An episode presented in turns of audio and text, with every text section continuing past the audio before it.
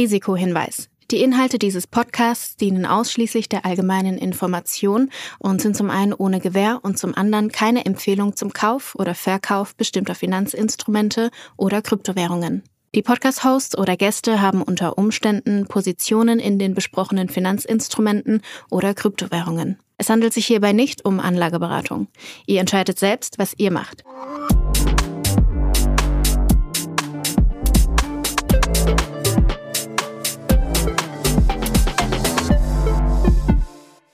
Leute, lang haben wir gewartet. Jetzt ist es endlich soweit gewesen. Es ist Merch-Woche. Es ist Folge 24 von Alles Coin, Nichts Muss. Auch diese Folge wird mal wieder unterstützt von Ultimate by Unstoppable, deinem Co-Piloten für die DeFi-Welt. Und Julius, ich habe es gerade schon angeteasert.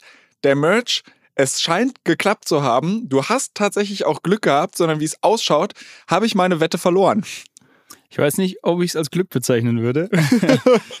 Aber ja, ich äh, freue mich schon drauf, äh, deinen Einsatz dann nächste Woche auf dem Oktoberfest zu sehen wie du dann am späteren Abend dem einen oder anderen den Merch in vollen Zügen erklärst äh, ja, auf der Wiesen. Äh, für alle Hörer, die jetzt irgendwie zum allerersten Mal hier reinhören, wir hatten tatsächlich vor ein paar Wochen gewettet, wann der Merch tatsächlich stattfindet und du hattest gesagt, irgendwann zwischen dem 13. und 15. September. Ich hatte gesagt, pass auf, das Ding hat sich so häufig verschoben, da passiert noch mal was.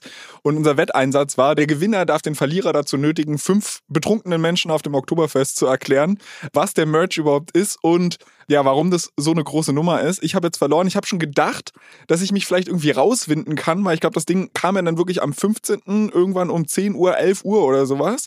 Und ich habe dann schon gedacht, naja, okay, wenn ich die, wir haben ja vorher nicht spezifiziert, welche Zeitzone wir anlegen, ob ich vielleicht Glück habe, dass wenn ich äh, australische Zeit anlege, wir schon am 16. September sind, aber auch das hat mir nicht geholfen. Deshalb gib mir doch jetzt mal vielleicht nochmal so ein bisschen Input vom vorneweg. Was war jetzt eigentlich der Merch? Warum ist es so ein großes Ding und wie hast du es erlebt? Viele Fragen auf einmal, ich weiß, aber versuchen versuchen Sie einfach mal. Genau, also eine Merge bezeichnet eigentlich ein größeres Update von der Ethereum-Blockchain, der, wie du schon gerade gesagt hast, seit, seit vielen, vielen Jahren eigentlich schon vorgedacht, geplant und auch äh, viele Male verschoben wurde. Und jetzt war es so, dass eine gewisse Kennzahl gesetzt wurde, die Terminal äh, Total Difficulty, TTD. Und die konnten quasi alle Akteure in dem Netzwerk äh, beobachten. Das außer mir. außer dir. Ja, das war so eine Metrik on-chain. Und ähm, sobald diese erreicht wurde, ist dann quasi, wurde der, der Merge aktiviert. Und genau, worum geht's da? Ich glaube, wir haben es ja auch schon ein, zwei Mal hier besprochen. Ähm, Nochmal ganz kurz zusammengefasst. Ich glaube, das sind, sind mehrere Themen, aber ich glaube, so das Größte ist, ist einfach der Wechsel von einem Proof of Work Konsensalgorithmus hin zu Proof of Stake auf der Ethereum Blockchain. Das heißt, äh, das, was man bisher kannte als Mining, äh, um das Netzwerk eben abzusichern, ist jetzt, äh, gehört jetzt der Vergangenheit an, hat irgendwie acht Jahre jetzt gut geklappt in der Ethereum-Welt und ab jetzt hat quasi sind es Validatoren, die dadurch incentiviert sind, das Netzwerk abzusichern, da sie quasi ihre etwas mit ökonomischen Wert, in dem Fall die, die Ether-Tokens, also die nativen Coins auf der Ethereum-Blockchain, die parken sie, die staken sie und ähm, wenn sie etwas tun, was sie, was sie nicht äh, tun sollten oder irgendwelche Transaktionen, die nicht valide sind, versuchen in die Blockchain reinzuschmuggeln, dann äh, wird ihnen im schlimmsten Fall quasi das, was sie gestaked haben, weggenommen. Und äh, somit ist, versucht man damit quasi Leute zu incentivieren, Gutes zu tun. Und natürlich auch die kriegen ein, ein Reward dafür, dass sie ihre Arbeit leisten ist aber viel geringer, weil du zum Beispiel ja nicht mehr die, die ganzen Stromkosten und sowas ähm, covern musst, die die Miner ja tragen müssen. Also geringer jetzt aus, aus Sicht von der Blockchain. Die muss weniger Tokens ausgeben. Prozentual gesehen ist das, glaube ich, immer noch eine spannende Rendite für, für Leute, die dieses Staken betreiben. Genau, das ist so das größte Update und das hat einige Folgen, äh, bringt das mit sich. Zum einen ist das so ein, so ein Grundstein, den man legt, jetzt hin zu, zu ähm, Skalierbarkeit. Also eines der großen Probleme der Ethereum-Blockchain oder auch, auch manche andere Blockchains in den letzten Jahren war ja, dass es ähm, die Nachfrage, dass das Angebot am Blockspace überstiegen hat und somit quasi die Transaktionskosten relativ schnell dann in die Höhe geschossen sind und einfach viele Leute gesagt haben, gut, wenn wir jetzt irgendwie darüber sprechen, dass das hier äh, Visa und Mastercard mal irgendwann ablösen soll und irgendwie 10.000 weitere Use Cases äh, draufkommen, dann funktioniert das so nicht. Und es ist auch, glaube ich, eine, eine, eine, gerechtfertigte Kritik. Und der Merge legt unter anderem einen Grundstein dafür, dass jetzt Ethereum auch sich skalierbar aufstellt in, in der Zukunft mit so Themen wie Sharding und noch ein paar anderen Sachen, die kommen. Es macht das Ganze energieeffizienter. Äh, wir werden später nochmal, noch mal, glaube ich, ein bisschen im Detail drauf eingehen. Kurz gesagt, ähm, wie gesagt, Ethereum lief davor über Proof of Work. Das hat das ganze Mining ähm, gebraucht und das wurde jetzt um über 99 Prozent. Da gibt es unterschiedliche Hochrechnungen. Die sind alle so irgendwie 99,5 bis 99,8 Prozent der Ressourcen, die zuvor gebraucht wurden, ähm, braucht es jetzt nicht mehr, um, um die Blockchain abzusichern. Ich glaube, auch das ist sehr spannend, vor allem auch in der, in der aktuellen Zeit. Und, und so, wenn man sich so die Debatten in der Öffentlichkeit anschaut, ist das, glaube ich, auch ein großer Schritt nach vorne. Und ja, es verändert auch die Tokenomics. Ähm, ich glaube, das, das würde zu weit führen, das nochmal im Detail. Ich glaube, das haben wir auch schon ein, zwei Mal hier im Detail ein bisschen besprochen. Kurz gesagt, ich hatte gerade schon gesagt, das, das Netzwerk muss nicht mehr so viel Tokens ausgeben, weil zum Beispiel es keine Miner mehr gibt, die irgendwie ihre Hardware und ähm, Stromkosten zahlen müssen. Gleichzeitig gibt es einen Mechanismus auf der Blockchain, der Tokens burnt, also vernichtet.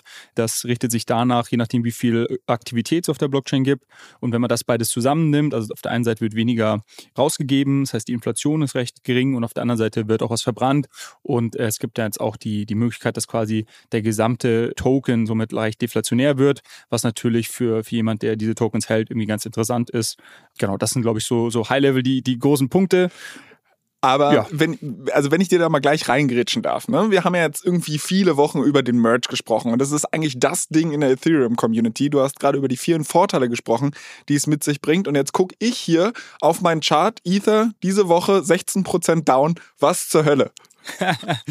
glaube, das muss man noch so ein bisschen, das sind nicht immer die, die gleichen Sachen. Ne? Also erstmal ähm, wurde es schon davor viel spekuliert, ob das quasi so ein Sell the News Event ist, dass, dass Leute ähm, dann danach irgendwie Tokens verkaufen. Hm, ich glaube, im Moment ist es so, was die Kurse treibt, es ist irgendwie das Makrogeschehen. Jetzt haben wir irgendwie diese Woche neue Inflationszahlen aus den USA bekommen. Ich glaube, das ist das primäre Thema, was gerade irgendwie Kurse treibt. Ich glaube, es ist, man kann nicht äh, das irgendwie abstreiten, dass quasi der Merge und, und die Änderungen, die ich gerade so versucht habe, kurz zusammenzufassen, dass das sich langfristig extrem spannend, eine extrem spannende Entwicklung ist und sich auch langfristig positiv auf den, auf den Preis auswirken äh, könnte. Das hat aber jetzt nichts damit zu tun, was jetzt irgendwie kurzfristig passiert. Ich glaube, was man gesehen hat, kurze Zeit nach dem Merge und, und wann das genau passiert ist und was da das Happening war, da kann ich gleich noch ein bisschen berichten, war der Kurs relativ stabil und dann erst jetzt in so in den letzten zwölf Stunden ist nochmal ordentlich runtergegangen. Aber wie gesagt, also das aus meiner persönlichen Sicht jetzt nicht, äh, nicht super spannend. Ähm, ich finde es viel spannender, was es quasi langfristig ermöglicht, wenn wir irgendwie darüber sprechen, ob das wir vielleicht irgendwie wirklich mal Mainstream Adoption von irgendwie Blockchain Use Cases äh, sehen wollen. Und äh, wie gesagt, auch so diese Tokenomics-Änderung, das ist, glaube ich, auch sehr spannend. Okay, aber wie ist denn das Update jetzt tatsächlich vonstatten gegangen? Also gab es irgendwelche Major Fuck-Ups und du warst ja auch in Berlin, wurde krass gefeiert. Wie, erzähl doch mal, wie, wie hast du es erlebt?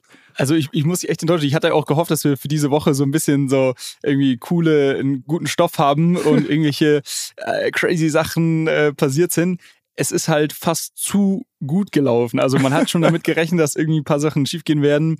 Und das Ganze hat stattgefunden am Donnerstagmorgen deutscher Zeit äh, gegen 8.45 Uhr, glaube ich.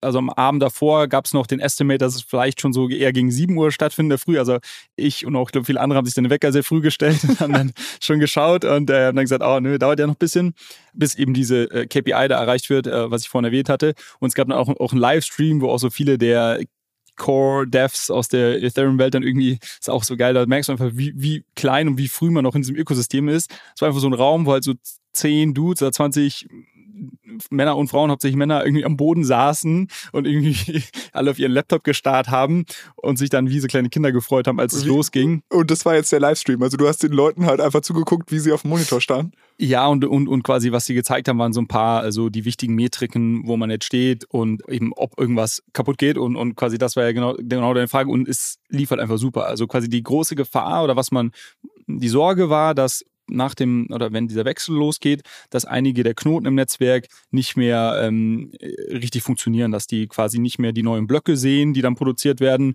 und dass da eine höhere Ausfallquote quasi bei den, äh, bei den Knoten gibt.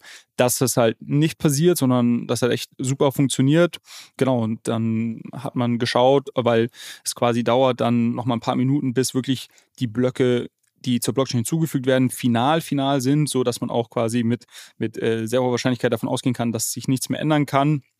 Und, und quasi, als dann diese Zeit auch rum war, glaube ich, waren dann auch alle äh, endgültig erleichtert. Also es war echt, es war fast schon langweilig, äh, weil es so gut geklappt hat. Was ganz spannend war, es gab dann schon so, so ein paar Sachen, die ich gesehen habe. Irgendwer hat umgerechnet, glaube ich, 60.000 Dollar gezahlt, um in dem ersten Block, in dem ersten Proof of Stake Block, den allerersten NFT, der quasi jemals auf der, auf der Proof of Stake Chain gemintet wird, den dort zu minten.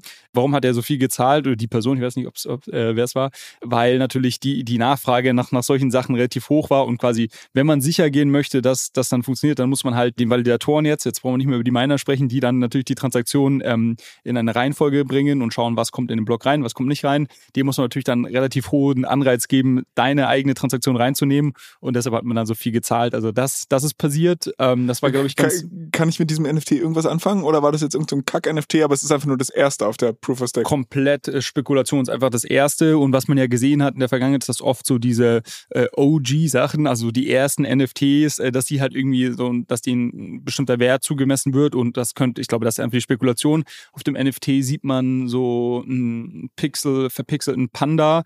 Vielleicht spannend, also vielleicht könnten Pandas die neuen Affen sein. Also äh, bisher waren ja viele, viele erfolgreiche NFT-Kollektionen immer mit Affen. Ähm, jetzt mit dem Merge äh, war so das Symbol zwei Bären, ein Eisbär und ein, ein Braunbär oder, oder ein schwarzer Bär, die quasi sich annähern und dann das quasi der Merge und was kommt raus? Ein Panda, der quasi weiß und schwarz ist. Ne? Also, ah, ja, ja, ja. Äh, genau, so, deshalb war das Panda jetzt immer, der Panda immer so das Symbol und deshalb könnte es sein, dass jetzt vielleicht irgendwie ein paar coole Panda-NFT-Kollektionen kommen, I don't know. Ähm, aber das war auf jeden Fall dort zu sehen.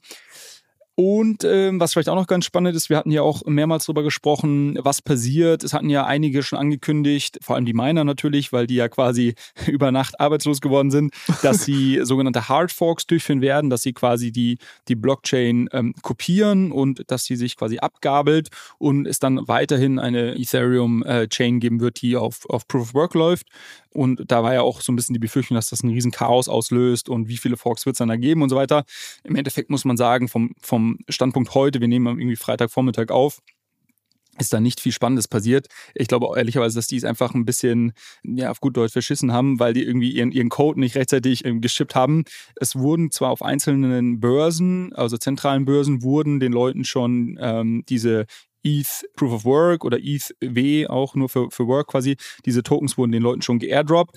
Die haben aktuell, glaube ich, so einen Wert von irgendwie 10 bis 20 Dollar, was ich zuletzt gesehen hatte pro, pro Token. Also wirklich nur ein, ein kleiner Bruchteil von dem, was, was ein Ether aktuell wert ist.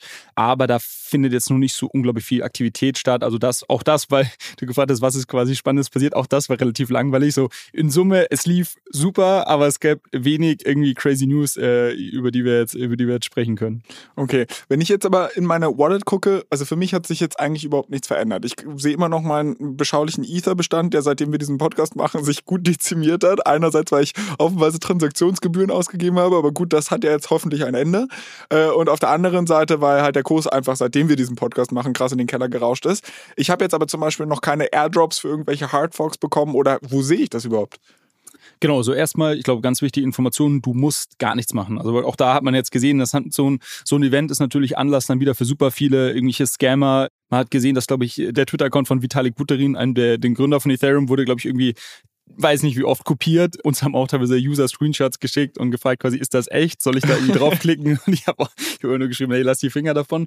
Genau, also man muss gar nichts machen, wenn man einfach seine Assets so hält, wie man sie hält, entweder auf einer zentralen Börse oder eben in einer eigenen Wallet. Ähm, du hast ja deine in der Metamask zum Beispiel. Dann ähm, verändert sich, muss man da nichts machen. Äh, das, das, das, das bleibt quasi alles so. Und das, was du jetzt noch gefragt hast, quasi, was muss ich machen, um meine äh, Tokens, die mir eventuell dann geairdroppt werden, wenn es dann solche Forks gibt, um die zu sehen. Die muss man, also auf einer zentralen Börse musst du auch da nichts machen. Da kriegst du, die siehst du dann einfach in deiner Liste deiner Assets. Die werden dir einfach gut geschrieben. Kriegst vielleicht noch irgendwie eine E-Mail, dass das passiert ist. Wenn du jetzt deine Tokens selber verwaltest, dann musst du diese neuen Tokens deiner äh, Liste hinzufügen. Also äh, vielleicht kennt das ja der eine oder andere. Ähm, am Metamask sieht man dann, wenn man das öffnet, so seine, seine Holdings, die man hat, die unterschiedlichen Assets. Und da kann man dann auch manuell neue hinzufügen. Das habe ich schon mal äh, für Phantom gemacht, ne?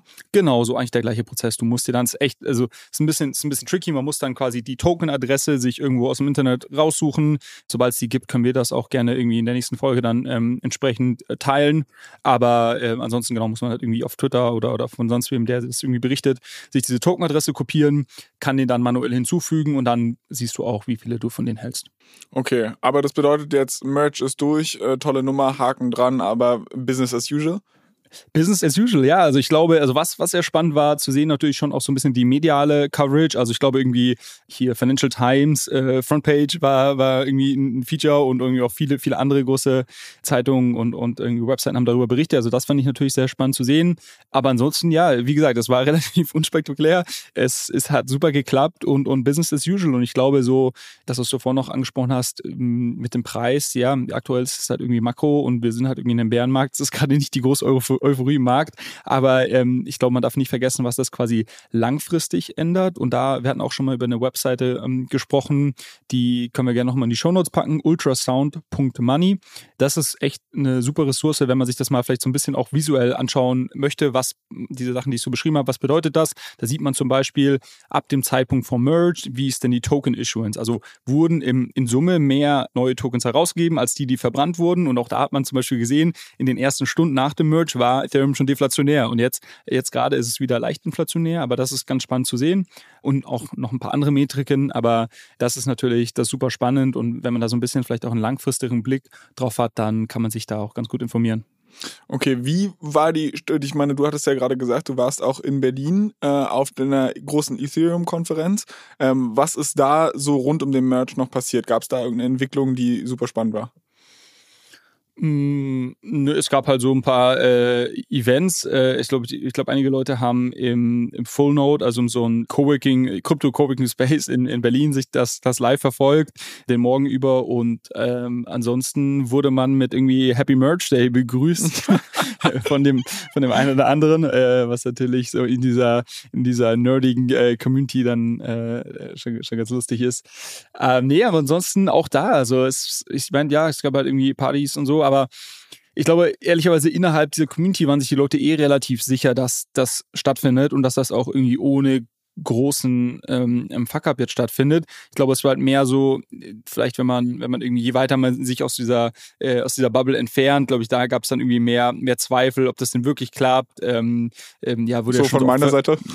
Von deiner Seite äh, wurde, wurde schon oft verschoben und ich glaube, das ist jetzt vielleicht eher, um deshalb auch nochmal auf den, auf den Preis oder so zurückzukommen, ich glaube, dass das halt alles eher langfristige Effekte sind, also zum Beispiel irgendwie institutionelle Investoren, die vielleicht zuvor nicht in eine äh, Proof of Work Blockchain äh, in, investieren konnten oder wollten aus irgendwelchen ESG-Kriterien.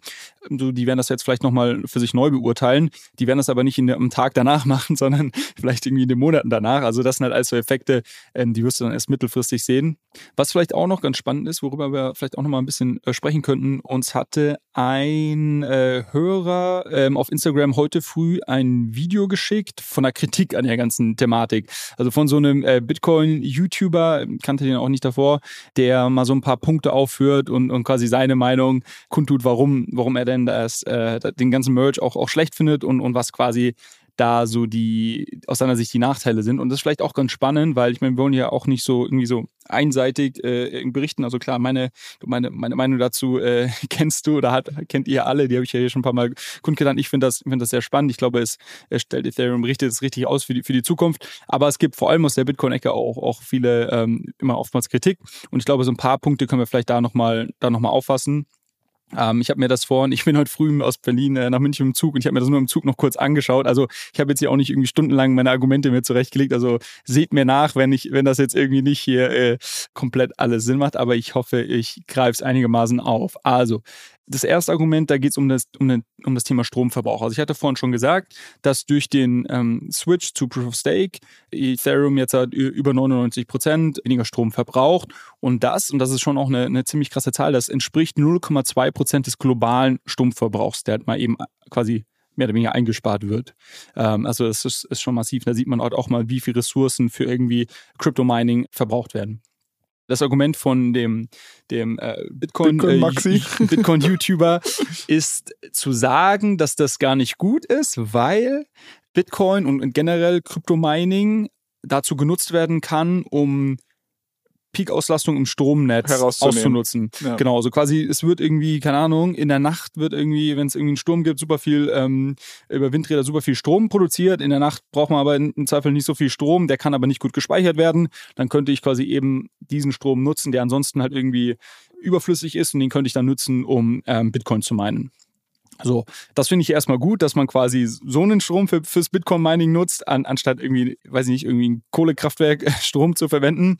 Äh, für mich ist das halt trotzdem kein Argument. Also quasi, de facto äh, braucht Ethereum 99,5% weniger Strom, also quasi nichts es mehr im Vergleich zu dem davor. Es ist es halt ist, einfach gut. Es ist einfach es ist gut. gut es ist einfach gut, genau. Und, und quasi für mich ist das kein Argument zu sagen, das ist schlecht, weil man dann nicht mehr dazu beiträgt, diese Spitzen, Spitzen abzutragen, weil ich bin mir ziemlich sicher, dass von diesen 100%, die es, die, die es zuvor gab, die, genau, dass das ja nicht alles nur irgendwie Strom war, der aus, aus, diesen, aus diesen Spitzen äh, rausgenommen wurde, sondern. Ganz im Gegenteil. Ich habe sogar, und da gehen Grüße raus an Eike, der sitzt hier bei uns auch im Büro und ist fleißiger Hörer dieses Podcasts und hat mir zum Beispiel auch mal eine, ähm, eine Podcast-Folge von irgendeinem anderen Krypto-Podcast ge geschickt, wo einfach in einer Folge darüber berichtet wurde, dass teilweise äh, Kohlekraftwerke am Leben erhalten werden, einfach nur um Bitcoin-Mining zu finanzieren oder beziehungsweise mit Strom zu versorgen. Also ich meine, das ist, glaube ich, eine sehr glorifizierte Darstellung, wenn man sagt, ah ja toll, wir tragen ein paar Spitzen ab, wenn du halt auf der anderen Seite irgendwie Kohlekraftwerke am Leben erhältst. G genau, und, und ich will das, also ich, ich will gar nicht sagen, dass es, dass es schlecht ist, wenn quasi jetzt halt Bitcoin-Mining über eben so eine Art von, von erneuerbarer Energie gemacht wird und natürlich damit auch irgendwo vielleicht den Ausbau von Erneuerbaren fördert, wobei das ist auch schon ein bisschen weit hergeholt, finde ich. Aber das bedeutet ja nicht, dass quasi der Switch zu Proof of Stake und damit die Reduzierung, dass mal gar kein Strom mehr, äh, viel, viel weniger Strom verbraucht, dass das deshalb das irgendwie schlechter macht. Also das eine hat ja mit dem anderen nichts zu tun. Deshalb finde ich das irgendwie eine sehr, sehr komische Argumentation, ehrlicherweise, und die ergibt für mich äh, relativ wenig Sinn. Vielleicht noch zu dem Stromthema, das ist ein Argument, was er dann am Ende des Videos noch, auch nochmal bringt, ist, dass er sagt, dass es auch ein bisschen Trugschluss ist, weil der, die, die Rechenpower äh, nicht wirklich aus dem Netz ist, sondern quasi die ganzen Miner, die jetzt bisher auf Ethereum gemeint haben, die sind halt jetzt halt, entweder gehen sie auf die Hard Forks von Ethereum oder sie gehen zum Beispiel zu Ethereum Classic und meinen halt dort weiter. Und das ist naja, ich, dann, dann ist doch mit den Stromspitzen immer noch super. Da bin ich auch immer genau, rausgecasht. Genau, genau, so, das wäre das, das wäre das Argument. Aber wir bleiben ja mal bei unserer äh, Argumentation, dass erstmal weniger Stromverbrauch gut ist. Und da würde ich sagen, also das ist natürlich richtig, dass die Miner, die eh ihre Hardware haben, einen Teil davon, die jetzt nicht einfach abstellt, sondern erstmal versucht, vielleicht auf Ethereum Classic und sowas zu meinen, hat man auch gesehen, die Hashrate, was quasi so eine ähm, Messzahl ist, die man, die man nimmt, um zu schauen, wie viel Mining-Aktivität auf einer, einer Blockchain ist, die ist da ext extrem hoch gegangen. Also man hat gesehen, dass die da switchen. Nur wenn man sich die Analyse macht und mal schaut, was die jetzt dort verdienen. Ne? Also zuvor haben die irgendwie auf Ethereum gemeint und quasi ein Token, den sie bekommen haben, äh, ist jetzt irgendwie gerade, weiß nicht, 1600 Dollar wert, 1500 Dollar wert. Jetzt meinen die auf Ethereum Classic, wo irgendwie ein Token 30, 40 Dollar wert ist. Da kannst du dir mal ausrechnen, quasi, dass sich deren Verdienst auch mal eben um irgendwie wenn wir jetzt wirklich sagen, dass die alle darüber gehen, mal eben um 90 Prozent äh, oder, oder noch mehr verringert. Und das ist halt nicht ökonomisch für äh, wahrscheinlich einen ganz, ganz großen Teil der Miner. Das heißt, die können das gar nicht einfach so betreiben, weil ihre Stromkosten ähm, und ihre Hardwarekosten einfach viel zu hoch sind, das zu machen. Das heißt, ich glaube, was wir dort sehen werden, ist, dass das ein Großteil der Miner das jetzt vielleicht mal kurzfristig probiert und mal schauen, ob sie irgendwie den Preis nach oben pumpen können oder was weiß ich was. Ähm, langfristig glaube ich nicht, dass das für die ähm, ein wirtschaftliches Modell ist und dass sie deshalb das sein lassen man hat auch schon gesehen, dass extrem viele Leute angefangen haben, ihre GPUs zu verkaufen. Ähm, dazu muss man wissen, dass Ethereum Mining nicht mit solchen ASICs, wie das bei Bitcoin stattfindet, ähm, gemacht wird, sondern mit, mit herkömmlichen oder mehr oder weniger herkömmlichen GPUs, also Grafikkarten. Und ähm, dass da jetzt schon viele Leute angefangen haben, die zu verkaufen. Das ist ein ganz geiler Fun-Fact. Ich kann mich noch daran erinnern, ich habe für Ohne Aktie wird schwer mal eine Story über Nvidia gemacht. Und da gab es tatsächlich ähm, mal einen krassen Shitstorm, weil halt äh, Bitcoin oder beziehungsweise Ethereum-Miner halt losgezogen sind und wie Hölle äh, Grafikkarten geshoppt haben, sodass für die Gamer keine mehr übrig blieben. Und ich glaube, Nvidia hat dann sogar eine extra Grafikkarte herausgebracht, die eine besondere Spezifikation hatte, die sich besser zum Mining geeignet hatte äh, und haben auf ihren normalen Grafikkarten genau diese Eigenschaften äh, gecapped, dass sie nicht mehr so gut zum Ether-Mining benutzt werden konnten. Stark. Einfach weil sie ein Riesenproblem hatten, äh, dass halt die Gamer keine Grafikkarten mehr bekommen haben. Ja, ja, voll, voll. Also, ich würde da mal festhalten, das ist, glaube ich, ein temporärer Effekt, dass die Miner jetzt nicht direkt aus dem Netzwerk sind und somit quasi diese, diese Argumentation, was ich auch vorhin gesagt habe, quasi dass 0,2 Prozent des globalen Stromverbrauchs eingespart werden, ist de facto heute noch nicht so richtig, aber ich glaube, wir werden sehen, dass wir uns dahin bewegen, weil es für die Miner eben nicht, ähm, nicht rentabel ist, dieses Mining auf diesen anderen kleineren Chains zu betreiben. So, das, das dazu. Und das äh, andere große Argument ist das Thema Zentralisierung. Und da, auch da folge ich der Argumentation nicht ganz der, er sagt, ähm, dass das Staking, also Switch to Proof of Stake, bedeutet ja, dass man jetzt äh, Coins staken kann und dass das Staking eine größere Zentralisierung nach sich zieht. Denn Validatoren können ihre Knoten dann am effizientesten äh, laufen lassen, wenn sie das über sehr große Cloud-Provider wie zum Beispiel Amazon, äh, also AWS oder auch äh, Microsoft Azure. darüber ihre Infrastruktur laufen lassen, genau Microsoft Azure und die können dadurch zum Single Point of Failure werden. Und das geht wieder so ein bisschen zurück auf etwas, was wir die letzten Folgen auch schon ein, zwei Mal besprochen haben. Diese ganze Thematik rund um Zensur auf der Blockchain und Regulatorik, dass natürlich am Ende des Tages, wenn jetzt ein, äh, sagen wir mal, die US-Behörden irgendwie die, die Ethereum-Blockchain einstampfen wollen, könnten sie natürlich zu Amazon sagen, äh, liebes Amazon, ihr dürft keine Ethereum-Nodes mehr auf eurer, auf eurer Plattform laufen lassen. Und das macht die Blockchain natürlich anfällig, wenn man auf wenige Cloud-Provider nur zurückgreift. Das ist erstmal richtig und ich glaube, es ist erstrebenswert, dass man da irgendwie auch auf mehreren Cloud-Providern aufbaut oder dass halt auch viele Leute zu Hause ihre Nodes laufen lassen können. Das ist auf jeden Fall eine Problematik.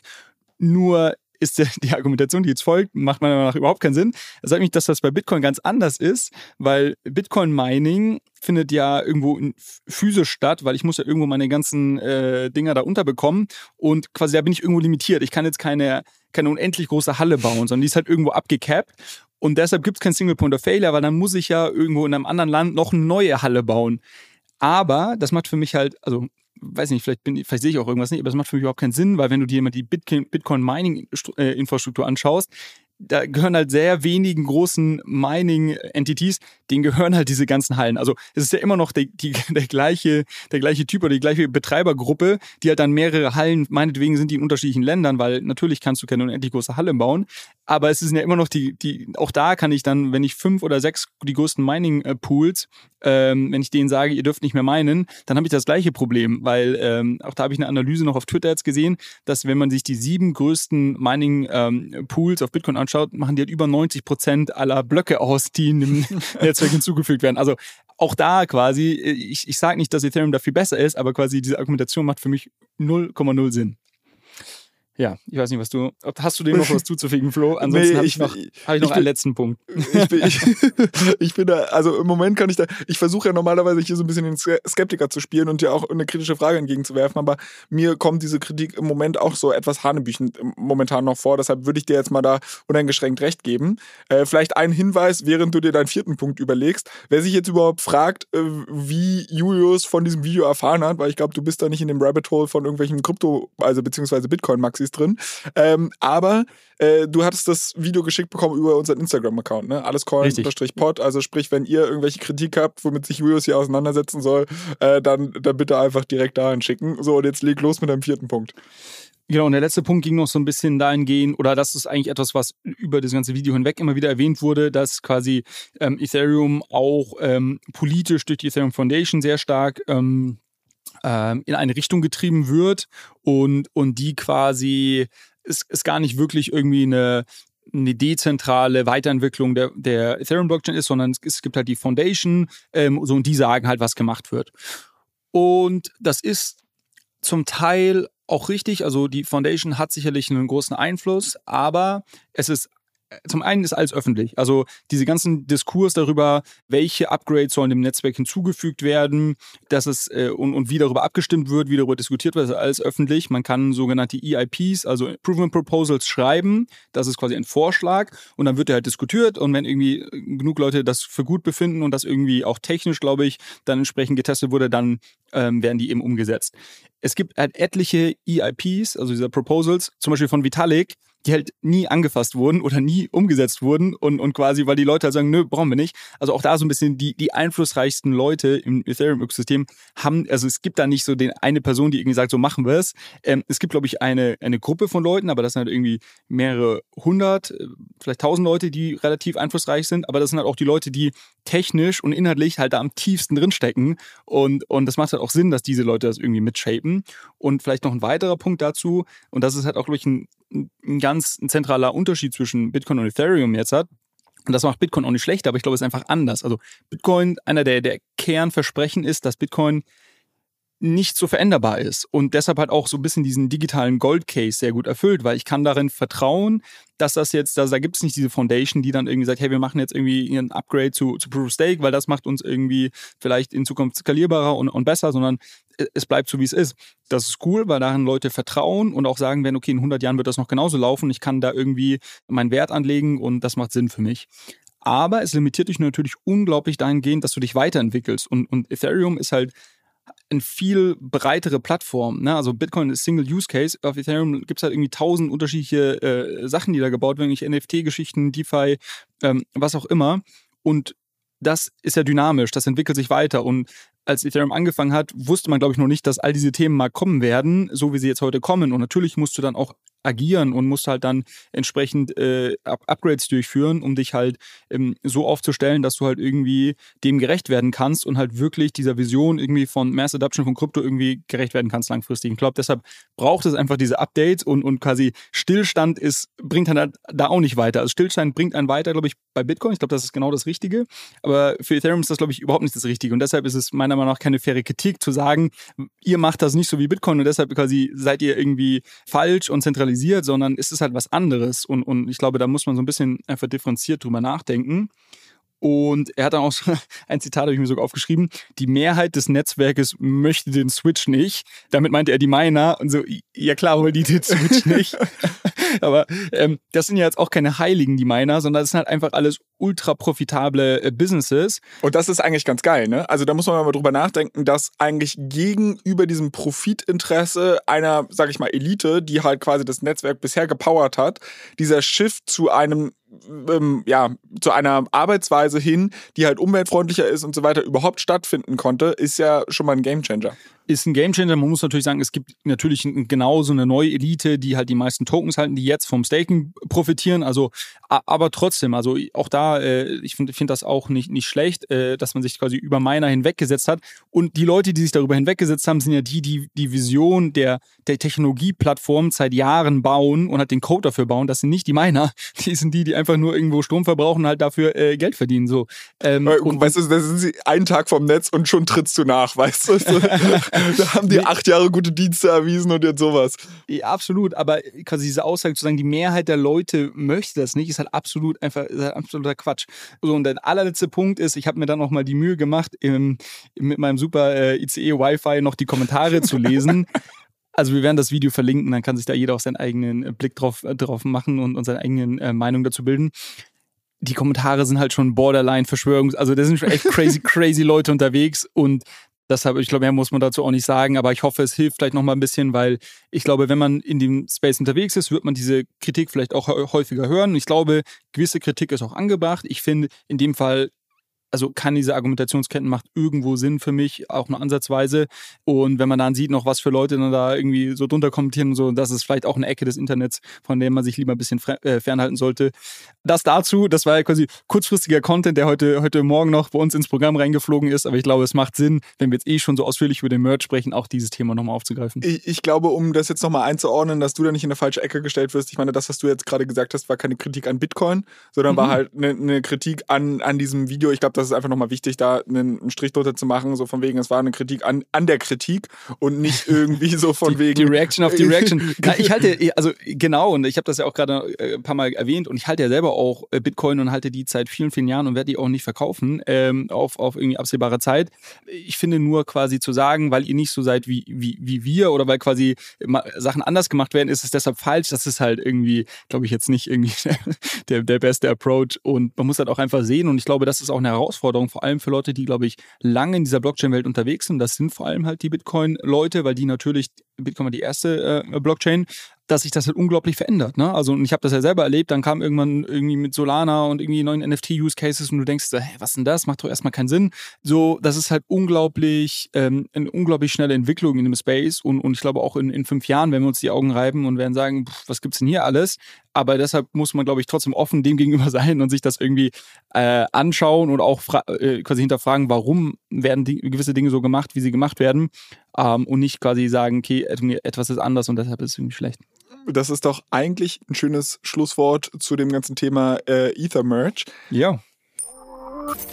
Kleiner Verbraucherhinweis von unserem Werbepartner. Unstoppable Finance will Menschen überall einfachen Zugang zur Welt der Decentralized Finance ermöglichen. Das erste Produkt, das das Berliner Team rund um die Macher der Solaris Bank und der Börse Stuttgart Digital Exchange heißt Ultimate. Das ist eine mobile App, die Anlegern super easy Zugang zu geprüften und verifizierten DeFi-Produkten ermöglicht. Hab mir sagen lassen, dass die Profis sowas DeFi-Wallet nennen. Entscheidend ist, dass die Ultimate Wallet die Vermögenswerte der Nutzer nicht verwahrt. Die Nutzer behalten die Kontrolle über ihre Private Keys, haben aber die Möglichkeit, sie in der Cloud zu sichern, um sie vor versehentlichem Verlust zu schützen. Your Keys, Your Coins. Die Mission von Ultimate besteht darin, sowohl eine nutzerfreundliche App als auch kuratierten Zugang zu Protokollen bereitzustellen, auf die sich Nutzer verlassen können. Sozusagen ein Co-Pilot, um die DeFi-Welt mit Zuversicht zu navigieren. Ultimate ist made in Germany von den führenden Köpfen der Kryptoszene, weltweit verfügbar und internationale Top-VCs sind darin investiert. Für ausgewählte iOS-Nutzer beginnt in Kürze eine geschlossene Testphase. Wenn du dazugehören willst, dann melde dich auf der Warteliste von ultimate.money an, um über den Beta-Start benachrichtigt zu werden lass uns doch mal zum nächsten Thema übergehen. Und zwar, du warst ja jetzt, wie gesagt, in Berlin auf der Ethereum Conference oder ich, ich weiß gar nicht, was war das für eine Konferenz? Ähm, Berlin Blockchain Week. Da gab es mehrere Events. Okay, ist, gar nicht, ähm, ist gar nicht nur Ether gewesen ja, die, die, Kern, die Kernkonferenz äh, und auch der Hackathon, der jetzt am Wochenende stattfindet, ist schon so in, aus dem, unter dem, dem ETH-Ökosystem, unter dem Stern. Also ja, aber es gab auch ein paar Side-Events, äh, ich kann gleich noch mal ein bisschen berichten, also schon, schon diverser als jetzt irgendwie nur Ethereum. Und da war ich auf, genau, auf, auf vielen Events unterwegs, viele Leute getroffen und war, war sehr, sehr gut. Was sind schön. denn so, äh, hast du ein, zwei Insights, die du irgendwie hier mal mit mir teilen kannst? Was hast du gesehen? Was fandest du spannend? Mm, eine Sache, die vielleicht ganz spannend ist, ähm, ich war auf einer Konferenz, die hieß DuneCon und die wurde ähm, organisiert von einem Startup aus dem Crypto-Space Dune Analytics. Um, werden wir auch verlinken. Und was die gebaut haben, ist eigentlich ganz spannend. Die ermöglichen es einem so ein bisschen, wenn man gerne irgendwie ein bisschen Research macht und sich irgendwie vielleicht so Dashboard zusammenstöpseln möchte, weil man sagt, okay, ich finde es irgendwie spannend, ähm, zu schauen, wie sich gewisse NFT-Kollektionen über die Zeit entwickeln oder was weiß ich was, ähm, dann ist das ein, ein, eine Software, die man nutzen kann, um sich solche Dashboards zu bauen, basierend auf den Daten auf der Blockchain.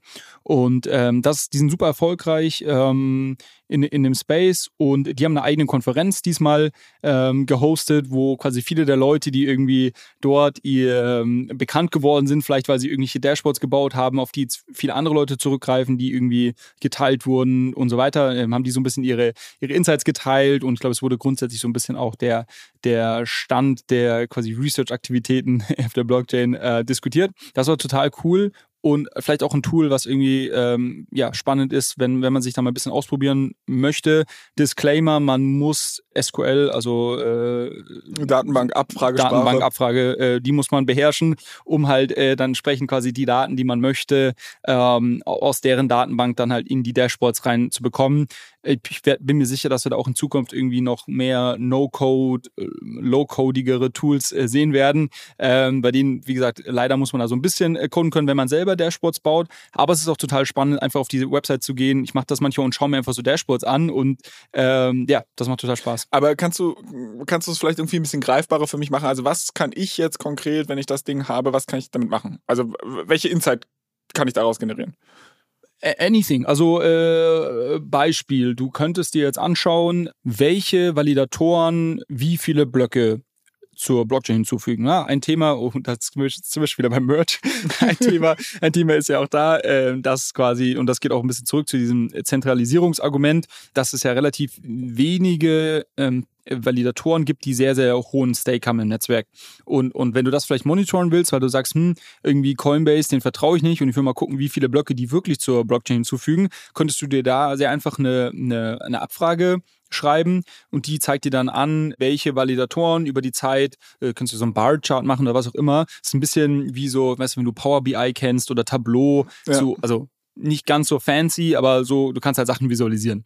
Und das könntest du dir zum Beispiel da anschauen. Oder du könntest dir anschauen, für was sind irgendwie trend, trendige NFT-Kollektionen. Ähm, kannst du schauen, wie sind die Volumen ja da. Ich meine, gut, diese Daten gibt es auch auf OpenSea, aber quasi, wenn du da vielleicht noch mal irgendwie einen, einen bisschen anderen äh, Schnitt machen möchtest der Daten oder irgendwie eine andere KPI dir anschauen möchtest, könntest du das dort ähm, relativ einfach bauen. Okay, und die stellen mir quasi die Datenbank zur Verfügung oder die Software oder die Plattform, auf der ich diese Dashboards baue, einfach. Also so, sowohl als auch. Also die okay. haben quasi, äh, die, die ziehen quasi die Daten aus der Blockchain, auf die du dann mit, mit deiner ähm, SQL-Abfrage eben zugreifst und gleichzeitig hast du halt noch eine, eine Interface, wo du quasi dann diese Dashboards bauen kannst. Die kannst du dann publizieren und die sind dann öffentlich. Ähm, dann können eben auch andere Leute darauf zugreifen und ja, ich glaube, man kann sogar irgendwie kommentieren, dann kannst du irgendwie so, so quasi so Diskussionen darüber führen und, und so weiter. Und was halt manche Leute ähm, erzählt haben, das ist vielleicht auch noch ganz spannend, vielleicht wenn der ein oder andere etwas technisch ist und irgendwie einen, ja, vielleicht einen Weg in die Industrie reinsucht. Ähm, es haben ein paar Leute berichtet, die quasi dort angefangen haben, Dashboards zu bauen und darüber ihre, ihre persönliche ähm, Brand aufgebaut haben und die mittlerweile halt einen Job haben bei irgendwelchen großen VCs und da halt irgendwie Research äh, oder Analysts sind und irgendwie coolen Stuff machen. Und, und die haben halt das genutzt quasi, um, haben irgendwie gute Dashboards gebaut und haben das genutzt quasi als Sprungbrett, ihre eigene Brand aufzubauen. Also das, das finde ich ganz das cool. Das finde ich im Endeffekt eigentlich auch einen sehr, sehr spannenden Gedanken, weil mir fehlt so ein Tool derzeit, und das ist jetzt ein bisschen off-topic, aber auch ein bisschen für die Aktienwelt. Also ich habe häufiger mal drüber nachgedacht, es gibt halt super viele Datenbankanbieter und klar, du kannst dir die Daten immer rausziehen und dann kannst du sie irgendwie in Tableau dann visualisieren und so. Aber ich würde es halt eigentlich ganz cool finden, wenn man mal eine zentralisierte Datenbank zu Aktien auch hat, die möglich, also eine Möglichkeit gibt, eine, dass Leute Dashboards ba bauen können, die dann halt untereinander geteilt können. Klar, es gibt so Marktplätze für Analysen wie Seeking Alpha und Co. Aber es wäre halt irgendwie cool, wenn sowas auch, also falls irgendjemand von unseren Hörern zufällig auch ein bisschen in der Aktienszene unterwegs ist und da halt halt eine ähnliche Lösung kennt, äh, dann bitte auch an allescoin-pod. Ich freue mich drüber. Aber vielleicht mal weg davon. Gab es noch irgendwas, was jetzt dir in Berlin besonders ins Auge gestochen ähm, ist? Ich habe einen Talk gehört, der war vielleicht auch ganz spannend, ähm, wo jemand eine Lösung präsentiert hat, wie man auf einer GmbH ähm, ähm, die, die einzelnen äh, Anteile äh, tokenisiert äh, rausgeben kann. Also das ist ja noch was, was heute heutzutage in Deutschland irgendwie nicht oder nur schwer möglich ist. Und die haben quasi, er hat irgendwie erzählt, dass sie da irgendwie eineinhalb Jahre jetzt mit irgendwelchen mit Anwälten rumgewerkelt haben und gerade noch in Gesprächen sind mit der mit der BaFin, ob das dann auch wirklich so klappt. Aber waren da irgendwie sehr sehr bullish und ich fand das ganz spannend und ähm, ich habe mir die Slides gescreenshottet, aber ich habe es noch so so grob grob im Kopf, ich versuche es mal kurz äh, irgendwie zusammenzufassen. Also ich glaube, die Idee ist, dass du quasi über einen Smart Contract gewisse Tokens ausgibt und darüber dann auch zum Beispiel sehr flexibel Fundraising machen kannst, wenn wir jetzt über, über Startups sprechen und halt irgendwie nicht jedes Mal zum Notar laufen musst und so weiter. Und der Besitz dieser Tokens jedoch ein Anspruch auf zukünftige äh, Anteile an der GmbH ist. Ähm, und somit quasi musst du diese Anteile an der GmbH nicht jedes Mal, wenn du zum Beispiel Geld aufnimmst, jetzt ausgeben, aber du issuest einfach neue Tokens, die wiederum einen Anspruch auf, auf Anteile in der GmbH sprechen. Und somit hat äh, jeder Investor oder auch Mitarbeiter, wenn wir jetzt über irgendwie Mitarbeiterbeteiligung und ESOP sprechen, hat dann irgendwie einen, trotzdem kann sich trotzdem darauf vertrauen, dass er quasi einen Rechtsanspruch hat auf die entsprechenden Anteile in der GmbH, die man natürlich trotzdem haben möchte, weil man muss ja irgendwie am Ende des Tages Leute anstellen, man muss ja irgendwie mit, äh, mit Lieferanten Verträge abschließen und so weiter. Dazu brauche ich natürlich die, die GmbH und die ist ja auch irgendwie sehr erstrebenswert, wenn ich jetzt irgendwie meinen, äh, meinen persönlichen Rechtsschutz ansehe, weil ich halt eben eine, eine begrenzte Haftung habe. Und trotzdem ist es irgendwie auch cool, wenn ich halt diese tokenisierten Anteile habe, weil die sind halt super liquide, die kann ich irgendwie sehr einfach ausgeben. Ähm, es ist günstiger, also ich, effizienter und so weiter. Ich will dich jetzt nicht schocken, aber in der Web 2-Welt gibt es sowas, das nennt sich Aktie. Und damit kann man genau dasselbe machen, was du gerade beschreibst. Also aber, kann, nicht, aber mit einer AG, nicht mit einer GmbH. Ja, genau, mit einer AG. Aber das ist ja, also ich meine. Bisschen die, anderes Konstrukt. Ja, ja, klar, aber also gar nicht mal so sehr anders. Ich meine, das ist auch eine Kapitalgesellschaft und im Endeffekt, du, du hast halt nicht so viele Gänge, die du zum Notar machen musst. Ähm, dafür hast du halt die Anforderungen an höheres Stammkapital und so weiter, eignet sich eher für größere Unternehmen als für kleinere genau. Unternehmen. Das ist halt so die Sache. Aber ich glaube, warum man das halt so geschaffen hat im Gesellschaftsrecht, also ich meine, diese Vorteile, die du beschreibst, die könnte ich ja auch im GmbH-Recht quasi verankern und das halt genauso machen. Aber der Grund, warum man sagt, okay, nee, du musst da zum Notar gehen, um zum Beispiel eine Kapitalerhöhung durchzuführen und so weiter, bietet ja auch einen gewissen Rechtsschutz. Also man hat diese Sachen ja, ja. nicht einfach aus Schikane eingeführt, sondern weil man halt denkt, okay, ähm, vielleicht ist es ganz sinnvoll, dass halt Verträge nicht mit einer Knarre am Kopf abgeschlossen werden in so einem Dings. Und also da, deshalb ja, zwei, zwei Gedanken dazu. Also ich glaube, äh, hast du recht. Also ich glaube zum einen, warum macht man das nicht über AG? Also ich, ich glaube, der Markt hat da so ein bisschen gesprochen, warum sind wahrscheinlich irgendwie, ich, ich weiß jetzt nicht die genauen äh, Ratio, aber ich glaube wahrscheinlich irgendwie, es gibt wahrscheinlich irgendwie 100 mal so viel GmbHs wie, wie AGs. So scheinbar ist das für viele dann doch attraktiver. Und, und das andere, ähm, absolut richtig. Das war auch einer meiner Rückfragen ähm, bei, dem, bei dem Talk. Ähm, auch gefragt, dass oftmals, wenn man sich so diese äh, Shareholders Agreement äh, anschaut, da gibt es ja oft so Sachen wie, äh, dass dir zum Beispiel nicht erlaubt wird, deine Anteile weiter zu verkaufen, weil ähm, zum Beispiel äh, Gründer möchten, dass natürlich Investoren die Anteile auch eine gewisse Zeit halten und so weiter. Ähm, also all diese Themen und, und das geht ja alles in die Richtung ähm, auch Gesellschafterschutz, die, die haben, glaube ich, ihren Grund. Und da meinte aber der, den, der den Talk gegeben hat, auch, dass man, dass man das ähm, in, dem, in dem Smart Contract abbilden kann zum großen Teil. Genau, also ich finde es spannend. Ich bin aber auch bei dir, dass, glaube ich, gewisse, eine gewisse Aufklärung, die beim Notar stattfindet und auch ein gewisser Anlegerschutz da wahrscheinlich zu kurz kommen würde. Und deshalb ich, ich, ich finde es spannend. Ich glaube, es ist noch ein bisschen, bisschen far out, aber ähm, das ist, glaube ich, zum Beispiel etwas, wo wir auch weiter Innovation sehen werden in Zukunft. Und ähm, ja, ich glaube, also, wenn ich mir da umgeschaut habe bei dem Talk, haben irgendwie viele Leute große Augen gemacht. Also ich glaube, das ist irgendwie was. Also ich glaube, jeder, der irgendwie diesen Pain kennt, der findet halt erstmal die Lösung super spannend. Und ich glaube, jetzt muss man gucken, wie kann man das irgendwie trotzdem vereinen mit dem, was du gerade gesagt hast, mit irgendwie den, dem, äh, dem Anlegerschutz und, und irgendwie den, den guten Gründen, warum das aktuell so aufgesetzt ist, wie es aufgesetzt ist. Äh, ich bin sehr, sehr gespannt, in welche Richtung sich das entwickeln wird. Also ich werde das auf jeden Fall im Auge behalten, weil da bin ich halt noch sehr, sehr skeptisch.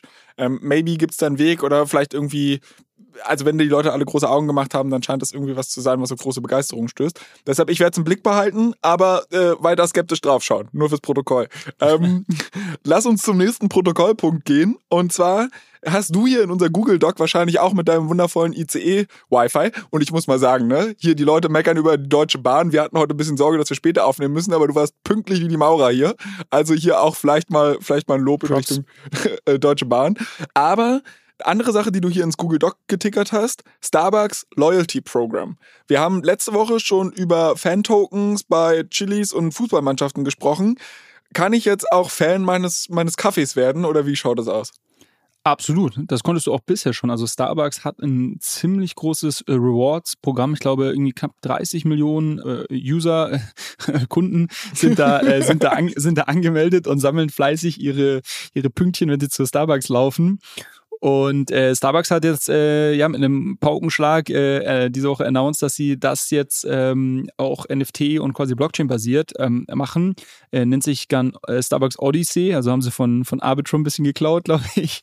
äh, nee, Spaß beiseite. Und das Spannendere, das Spannende daran ist und und das schließt auch so ein bisschen ähm, an das an, was du gerade gesagt hast, dass wir letzte Woche schon über Fan-Tokens und Chilis gesprochen haben. Ähm, und das Spannende ist, dass das sehr ähnlich vom Frontend gebaut wird, dass man als Kunde gar nicht wirklich etwas davon mitbekommt, dass man irgendwie mit einer Blockchain da interagiert und irgendwie NFTs sammelt, sondern es wird einem quasi einfach als irgendwie ein modernes Loyalty-Programm im Frontend angezeigt. Das, das, geht ein bisschen so in die Richtung DeFi-Mallet, ne? So von wegen, äh, vorne sieht es halt ganz normal aus, aber im Backend ist eigentlich äh, Blockchain verbaut.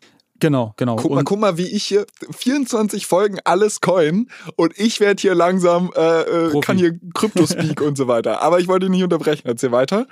That's it. Und ich glaube, ähm, das, das Spannende ist, was sie halt sagen, ist, dass du darüber ähm, die gewisse ähm, andere Experiences, glaube ich, wie sie es genannt haben, irgendwie freischalten kannst. Also du sammelst halt dann eben so, so NFTs als Teil dieses Loyalty-Programms und da kannst du dann Sachen gewinnen, wie irgendwelche Kurse, wie irgendwelche Reisen zu Kaffeeplantagen und sonst was. Und äh, ich glaube, dass das halt vor allem jetzt innovativ ist, weil sie halt einer der ersten sehr, sehr großen Marken sind, die wirklich sowas umsetzen. Und eigentlich hätte ich ja von dir erwartet, dass du jetzt äh, ähm, mir sagst, anstatt DeFi-Malle, dass du sagst, für, für was braucht man eine Blockchain, wenn es quasi in der App eh ausschaut wie, wie irgendwie eine normale App. Ähm, und ich glaube, das ist aber eine gute Frage. Und ähm, weil, weil, weil quasi du eine, eine gängige Kritik ist halt, ich kann das ja auch über eine, eine, normale Datenbank machen, wenn hier quasi es eh nicht irgendwie darum geht, dass die Sachen ähm, dass du die in deiner eigenen Wallet hältst ähm, und irgendwie dann, keine Ahnung, deinen Starbucks NFT-Token irgendwie in die DeFi-Welt mit reinnehmen kannst oder sonst was. Und ich glaube, es ist eine, eine, eine, faire Kritik. Ich glaube vor allem, dass es gerade sehr spannend ist, äh, dahingehend, wenn man sich anschaut, dass, dass es einfach eine eine andere Art von Engagement, glaube ich, auslöst. Also ich glaube, was passiert ist, wenn du sowas ausgibst, dass du so, und das haben wir letzte Woche auch schon bei Chilis besprochen, dass du so eine äh, äh, perceived Ownership, also quasi, dass, dass, die Leute irgendwie sich, sich glaube ich, mehr involviert fühlen und enger an das Unternehmen gefühlt, äh, gebunden fühlen, als wenn du einfach nur so eine Stempelkarte hast. Ne? Weil die Stempelkarte ist irgendwie, ist irgendwie langweilig äh, und die, die kennen wir alle seit vielen, vielen Jahren. Und das ist jetzt irgendwas so diese, äh, Digital Tokens und, und irgendwie gefühlt verbrieft das ein bisschen so ein Mitspracherecht und, und glaube ich, ist nochmal eine andere Art von Kunden-Unternehmensbeziehung. Ähm, ähm, und ich glaube, das ist eigentlich so das mit der spannendste Aspekt, den ich sehe und warum es dann trotzdem Sinn macht, das auch auf einer Blockchain aufzubauen, ähm, auch wenn man vielleicht dem, dem Endkunden am Anfang erstmal gar nichts von der, von der Blockchain irgendwie präsentiert. Ich finde es aus einem anderen Grund spannend. Und zwar, ich habe die Headline tatsächlich diese Woche selbst gelesen mit dem Loyalty Program. Und ich glaube, die Argumentation, ich weiß nicht mehr, wo ich es gelesen habe. Vielleicht finde ich es nochmal, dann tue ich es in die Show Notes. Wo man halt gesagt hat, das Timing ist relativ off von Starbucks, das zu mhm. diesem Zeitpunkt zu machen, was so ein bisschen signalisiert, weil ich meine, dieser ganze Krypto-Hype war halt vor einem Jahr unglaublich heiß, auch im Mainstream so. Und da hat halt jeder irgendwie versucht, Krypto oder Blockchain auf seine, also jeder normale Konzern irgendwie Krypto und Blockchain auf seine Produkte zu knallen. Ähm, und die Tatsache, dass sie es jetzt tun, zu einem Zeitpunkt, wo das ganze Thema gerade so ein bisschen abkühlt, signalisiert halt, dass sie gerade nicht auf so einen Hype aufspringen wollen, sondern vielleicht da ernsthafte Intentionen in diesem Bereich haben. Also das glaube ich, das glaube ich, also wenn sie, also die würden das nicht global ausrollen, wenn sie nicht irgendwie ernsthafte Intentionen hätten, glaube ich. Und das andere ist ja, äh, und das ist ja auch ganz spannend, sie klatschen ja eben nicht Blockchain fett auf die genau. App drauf, sondern es gab zwar also natürlich jetzt die große News-Headline, vor allem wahrscheinlich in unserer oder in meiner Krypto-Bubble hat das wahrscheinlich das mitbekommen. Aber ich würde mal bezweifeln, dass wenn wir jetzt irgendwie sagen, von diesen 30 Millionen Kunden, die Teil des Loyalty-Programms sind, von denen wird das, glaube ich, nur ein Bruchteil in den äh, Nachrichten irgendwie mitbekommen haben. Und die meisten werden sich wahrscheinlich einfach irgendwie in den nächsten Wochen und Monaten fragen, ach cool, irgendwie schaut die App anders aus und irgendwie kann ich hier neue Sachen machen und ich sammle irgendwie digitale Loyalty-Punkte, die kann ich irgendwie für coole Sachen einlösen. Also ich glaube, das ist ja das, was irgendwie ein Großteil der Kunden ähm, sehen und, und fühlen wird. Ähm, und vielleicht lesen sie danach und vielleicht finden sie dann raus, dass es irgendwie auf einer Blockchain ist. Aber das ist eben genau die, die, die Änderung, die ich jetzt sehe. Im Hype, ähm, letztes Jahr hat jeder irgendwie quasi den Blockchain-Stempel drauf geklatscht. Und ich weiß gar nicht, ob das so schlau ist, weil ich glaube, vielleicht schreckst du sogar mehr Leute ab und, und vergraulst dir deine Kunden, weil sie sagen, boah, Blockchain und quasi ist doch alles irgendwie Scam und weiß weiß ich was. Und, und vielleicht ist das sogar viel schlauer, das so ein bisschen subtil zu machen. Das ist ja auch meine, meine große Hypothese für, wenn wir über Web3 Gaming sprechen. Wir haben ja irgendwie, du hast ja schon Flo aka Gamers hassen, äh, Gamer hassen Blockchain. Ähm, das ist ja dein Standpunkt. Und auch da glaube ich, dass es quasi daran liegt, dass irgendwie immer so Blockchain drauf geklatscht wurde. Und vielleicht ist auch da irgendwie the way to go, dass du, dass du es ein bisschen subtiler machst und ähm, einfach die Technologie nutzt, ohne es wirklich so, ähm, so groß rauszuposaunen. Was ich ganz spannend finde, ist bei dem Starbucks-Case Starbucks Case noch, ähm, dass du hast ja die also ich weiß nicht, das wird jetzt in diesem Loyalty-Programm wahrscheinlich nicht so abgebildet und so weiter, aber ich finde, das ist eigentlich trotzdem ein ganz spannender Use Case der Blockchain, dass du sagst, ähm, die Lieferketten für Kaffee sind ja über die ganze Welt verstreut und du hast teilweise Anbaugebiete, wo halt ähm, das ökologisch nicht besonders nachhaltig angebaut wird, wo vielleicht irgendwelche, ich weiß nicht, ob Menschenrechte verletzt werden und so weiter, aber es gibt ja viel Kritik über die Lieferketten bei Kaffee. Mhm. Und eine Blockchain ist eigentlich ein ganz guter Prozess, ähm, diese Lieferketten abzubilden und wirklich zu wissen, woher dein Kaffee kommt. Ähm, weil, oder ich weiß weiß nicht ganz genau, wie das technisch funktioniert und da bist du der Experte und ich werfe dich ja gerade ins kalte Wasser, weil wir haben dieses Thema auch nicht abgespült. Äh, es fällt mir bloß gerade ein, weil ich weiß, dass ähm, Noah mal eine Story dazu gemacht hat, also Noah Leidinger von Ohne Aktien wird schwer, der hat äh, mal eine Story über ein Unternehmen gemacht, die versuchen, das Problem mit Blutdiamanten zu lösen. Dass du halt super viel sagst, okay, viele Diamanten kommen halt aus Kriegsgebieten oder da werden Kriege halt mitfinanziert und, und wirklich ganz krasse Menschenrechtsverletzungen. Und dass es halt eigentlich die Blockchain ganz, guter, ganz gute Möglichkeit ist, um den Diamanten zu seinem Ursprung zu verfolgen, wenn er halt einfach ein digitales Abbild von diesem Diamanten auf der Blockchain zu dem Zeitpunkt, wo er wirklich geschürft, ich weiß nicht, ob man Diamanten schürft oder man findet sie oder keine Ahnung, die dann halt in einmal vom Herkunftsort in eine Blockchain eingibt und dann kannst du halt jeden Prozess, wie worüber er gehandelt wurde, also dieses, sag ich mal, Zertifikat ja. zu dem Diamanten dafür nutzen. Vielleicht ist es auch irgendeine Sache, um Kaffeelieferketten abzubilden. Aber ja, absolut. Ich meine, das war ja also äh, witzig, das hatten wir letzte Woche mit Katharina Gera auch besprochen, wo ich gesagt habe, quasi Supply Chain. Das ist, glaube ich, einer der ersten großen Use Cases gewesen, die man, die dann wurden. irgendwie, die gehypt wurden und, und äh, die dann irgendwie auf, auf jegliche Industrie äh, angewandt wurden und gesagt haben, ja, wenn ich irgendeine Art von digitales, ähm, digitalen Zertifikat habe, äh, was auf einer Blockchain gespeichert ist und somit quasi die Daten nicht im Nachhinein irgendwie modifiziert werden können oder nur, nur sehr schwer, ähm, dass das quasi dann zu, zu mehr Vertrauen schafft, vor allem wenn ich halt auch irgendwie in so einer, in so einer äh, Supply Chain viele unterschiedliche ähm, Spieler habe, die sich vielleicht gegenseitig auch nicht vertrauen, die aber dann irgendwie einen Datenstandard haben, auf den sie vertrauen können. Ähm, ehrlicherweise bin ich jetzt nicht, also bin ich nicht der Experte in, in, in dem Gebiet. Ähm, ich weiß nur, dass das quasi das Blockchain für Supply Chains etwas ist, was ich irgendwie schon hoch und runter gehört habe und wo es sicherlich auch schon Anwendungsfälle gibt. Ich glaube, es macht auch Sinn. Ich glaube, du hast trotzdem noch die Problematik, dass die Daten, die dann auf der Blockchain gespeichert werden, halt trotzdem, äh, dass die nicht gefaked werden. Also äh, sagen wir, das Ding wird, also wenn wir jetzt bei den Diamanten bleiben, äh, der wird irgendwo Sierra Leone oder so. Ich ja, genau, irgendwo, wo er vielleicht nicht geschürft werden äh, darf oder oder was, was dem Ding dann irgendwie einen, einen geringeren Wert letztendlich ähm, gibt, wird ähm, und, und es wird aber eine falsche Daten quasi gespeichert, da wird dann irgendwie trotzdem Südafrika auf der Blockchain gespeichert, weiß ich nicht, äh, kann ja derjenige, der die Daten dann einspielt, trotzdem machen. Also du musst quasi trotzdem am Ende des Tages wieder den einzelnen Parteien vertrauen. Und das ist ja so ein bisschen dieses Problem des, des Oracles, dass du quasi Daten, die nicht auf einer Blockchain sind, also Off-Chain-Daten on-chain on äh, hinbekommst in einer vertrauenswürdigen äh, Art und Weise. Das heißt, du musst irgendwie dem Konsortium oder, oder den, den Personen, die diese Daten auf die Blockchain spielen, dem musst du vertrauen, beziehungsweise einen Mechanismus haben, damit du sicher gehen kannst, dass du dem vertrauen kannst.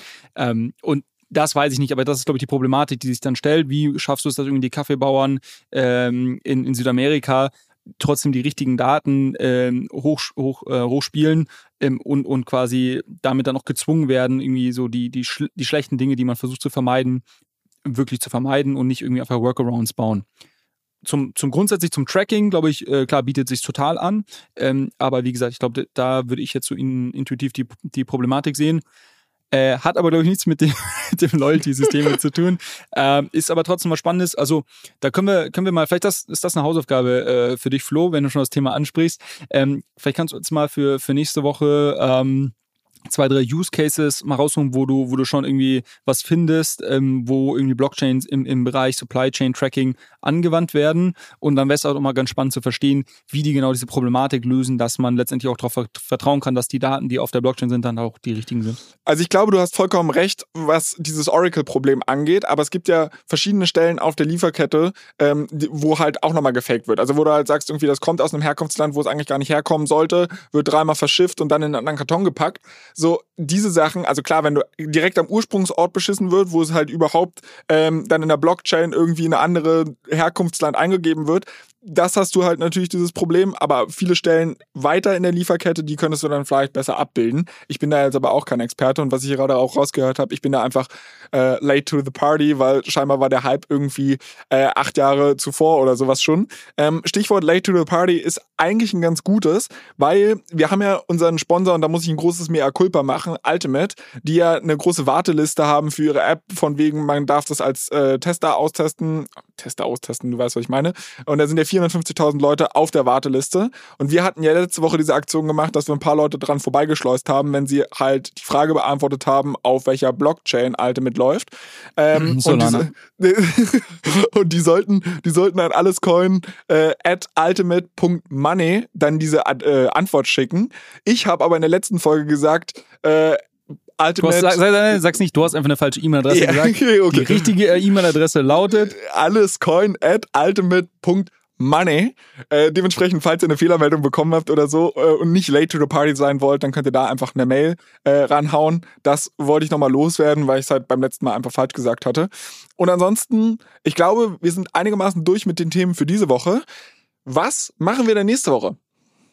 Also ich habe jetzt meine Hausaufgabe mitgenommen, Lieferkette und so weiter. Ja, uns haben, uns haben äh, ein paar Leute geschrieben, dass wir doch bitte nochmal einen Deep Dive zu Chilis machen sollen. Also wie gesagt, Chilis hatten wir letzte Woche kurz vorgestellt, äh, aber eher von der Produktseite und äh, wurden jetzt nochmal äh, gebeten, das auch nochmal von der Token-Seite ähm, so ein bisschen zu beleuchten, also da quasi eine, eine, einen Token-Deep Dive zu machen zu, zu Chilis.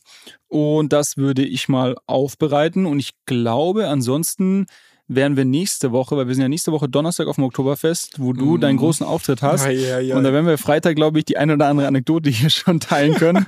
und äh, hoffentlich geht es uns gut, wenn wir dann aufnehmen. Ja, also ich, yes, das hoffe ich auch.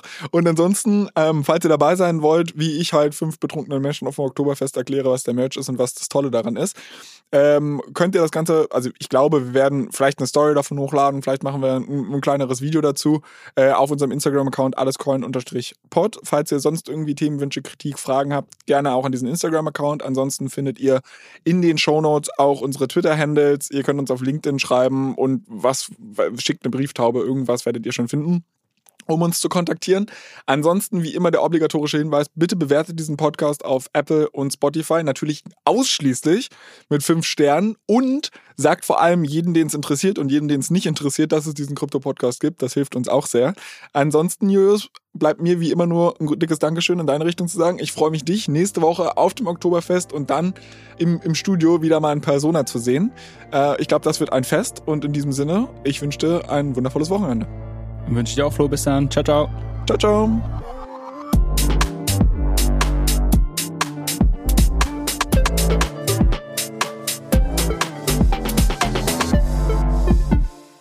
Dieser Podcast wird produziert von Podstars bei OMR.